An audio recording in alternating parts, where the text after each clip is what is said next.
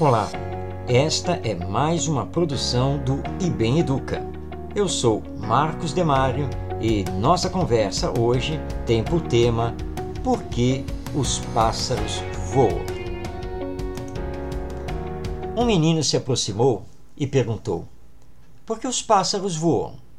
Olhei para o menino, em seguida estendi meu olhar para o céu e, voltando minha atenção para aquela criança com sua curiosidade, indaguei. E qual é a sua resposta para essa pergunta? Ele esfregou os olhinhos miúdos, pensou um pouco e respondeu convicto: Os pássaros voam porque eles não têm medo de cair. Satisfeito consigo, saiu apressado, sem me dar tempo a qualquer palavra. Então fiquei ali, pensando e olhando para o céu. Será mesmo que os pássaros voam porque não têm medo de cair? Ou será por outro motivo? E por que o homem anda? E também posso perguntar: por que os peixes nadam? E poderia fazer mil perguntas aparentemente desconexas, tudo porque preciso descobrir o que leva um pássaro a voar e sempre voar. E o que tudo isso tem a ver com educação? Somos pobres criaturas humanas, chumbados ao solo pelas nossas preocupações imediatas, esquecidos que a cabeça está acima do pescoço para que possamos olhar para o céu. E quem consegue olhar para o céu é como o filósofo que, olhando os pássaros, se pergunta sobre a vida e tenta descobrir os segredos existenciais que não estão escritos em palavras, mas que devem ser sentidos e apreendidos pela alma.